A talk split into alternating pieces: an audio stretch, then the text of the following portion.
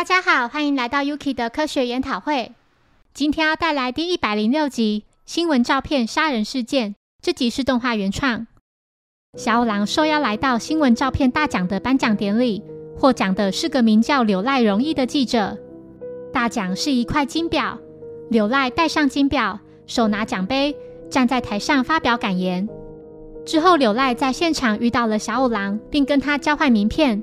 还在那遇到了另一名记者钟景晃。之后，柯南在侦探事务所接到钟景的电话，他醉醺醺地要求小五郎接听。柯南看小五郎也喝得不省人事，直接变身为他的声音回应钟景。钟景表示那个人想杀了他，然而话说到一半，就被人用烟灰缸敲击头部，昏了过去。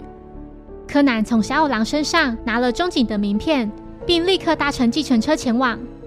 袭击中井的人将厨房琉璃台的水龙头轻轻地打开，让其慢慢滴水至水槽，接着离开现场。在柯南赶到时，看见中井所住的公寓竟然失火了。不久后，中井竟然全身着火地从阳台上跌下来。柯南注意到不远处竟然站着一个人，他正拿着一台相机将这一幕幕拍下来。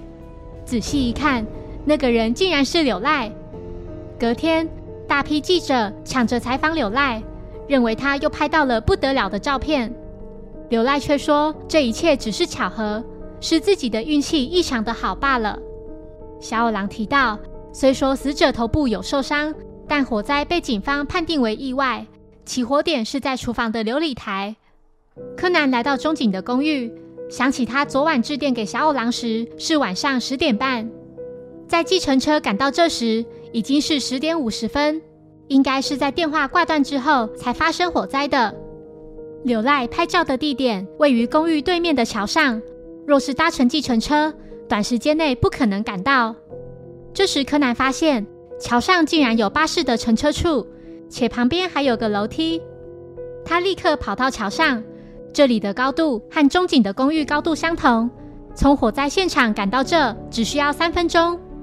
柯南注意到他的手竟然沾到了石灰粉。之后到书店购买了柳赖被刊登在杂志上头的头条照片，用放大镜检视后，发现了某样线索。他来寻求阿笠博士，利用电脑软体将照片中的琉璃台能更清楚地显示。博士提到柳赖准备上电视，他还邀请小五郎做特别来宾。来到电视台后，柯南变身为小五郎的声音。并用公共电话致电给木木，请他来现场。之后偷偷地在小五郎的领口粘上扩音器。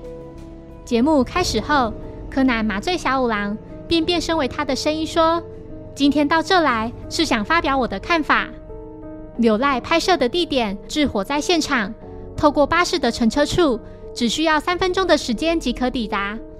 凶手先进到屋子里急昏中景。”接着装设了一种现实的引火装置，之后回到桥上，等待火灾发生后，就开始拍摄照片。由于公寓已全部被烧毁殆尽，我是根据生石灰来判定凶手所设置的引火装置。这种生石灰跟一般在操场上划线的熟石灰是不一样的。如果加水调和之后，就会产生化学反应，然后会立刻加温到接近三百度的高温。凶手利用的加热剂就是一般市面上贩售的即时加热包，有时承带放置在建筑工地里的生石灰，在雨水渗透之后也会加热，甚至有时还会冒烟。凶手把生石灰放在中井家厨房里的琉璃台，接着让水龙头流出来的水将其加热。凶手获奖的照片也跟此次所拍摄的大同小异，动机或许就是被中井发现内幕后遭到勒索。而这决定性的证据就在凶手所拍的照片中。肖郎请博士放出照片，并请所有人将目光看向水龙头。他询问柳赖，他获得的那块手表在哪里呢？那是特别定制的，全世界只有一个。小狼说：“从照片中可以看到，那块手表就在琉璃台上。凶手在打开水龙头时弄湿了手表，于是暂时将它脱下，之后却忘记把它带走。”柳赖辩称，那块手表早在颁奖典礼后就被偷了，原来是中井偷了他的表。小五郎请木木将高速公路上所拍下的凶手超速的资料公开。凶案发生当晚十点二十八分时，凶手因为超速而被记录下来。从照片中可清楚看到，柳赖当时还戴着那块手表，这就足以证明柳赖曾经到过案发现场。身为一名专业的记者，竟然被拍到自己犯罪的瞬间。凶手似乎忘了一件事：照片所呈现出来的是最真的事实。谢谢收听，如果喜欢本节目，欢迎小额赞助给我支持，谢谢。那我们下一集再见，拜拜。